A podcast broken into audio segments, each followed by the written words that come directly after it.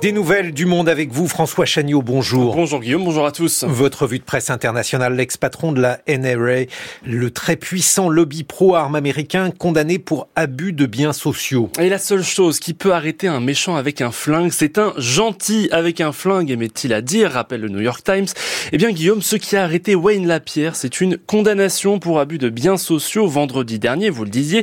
Notre John Wayne de Washington, c'est son surnom, va devoir rembourser 5 millions 4 400 000 dollars à la NRA pendant ses 30 ans à la tête de la National Rifle Association. Il avait, euh, il avait euh, détourné euh, et allègrement pioché dans la caisse pour financer son train de vie exubérant, ce Wayne Lapierre. C'est la procureure générale de New York qui en parlait le mieux. Au début de l'action en justice, c'était en 2020.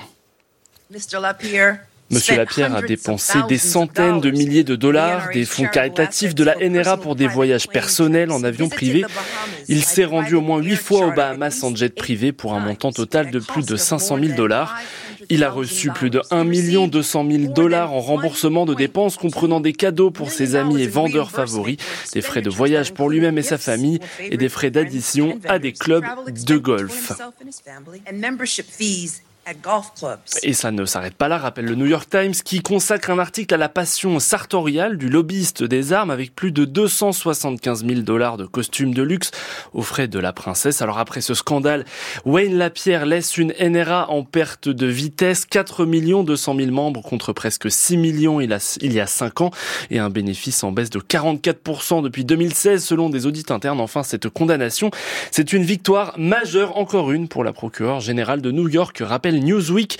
Laetitia James qui mène aussi une bataille contre Donald Trump. La haute fonctionnaire vient d'ailleurs d'obtenir la condamnation de l'ancien président à verser 454 millions de dollars pour avoir exagéré sa fortune. Et l'Allemagne donne le feu vert à la légalisation du cannabis. Et l'agence de presse DPA détaille le calendrier et le contenu de la loi adoptée vendredi par le Bundestag. En principe, à partir du 1er avril, nos voisins d'outre-Rhin pourront acheter jusqu'à 25 grammes de cannabis par jour maximum. Alors pas dans des boutiques dédiées, mais par le biais d'associations à but non lucratif, des cannabis clubs en fait, comme il en, en existe en Catalogne par exemple.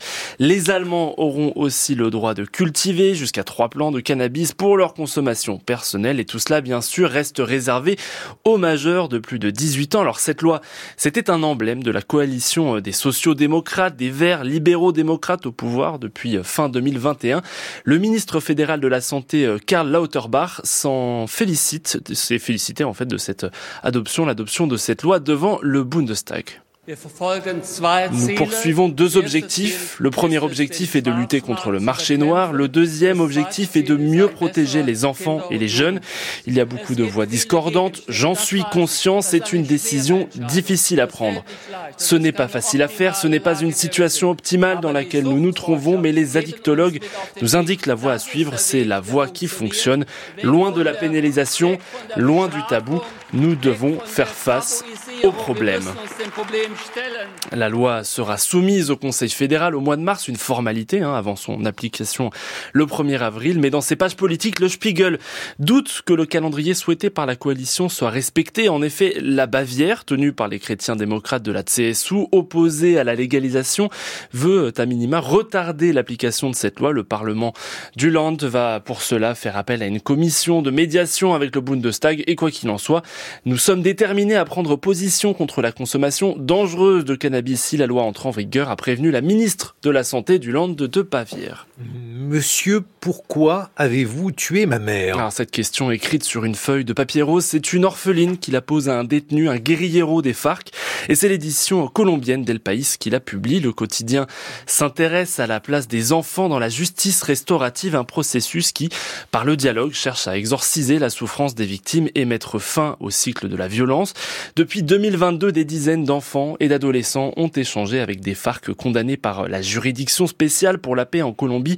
Et rien ne brise les barrières comme la communication contenue dans ces lettres, assure un expert en mémoire et réconciliation interrogé par El País. À cette petite fille qui lui demande pourquoi il a tué sa mère, l'assassin répond « Je ne savais pas qu'il y avait des gens qui l'aimaient autant et à qui elle allait manquer. Pardonne-moi ».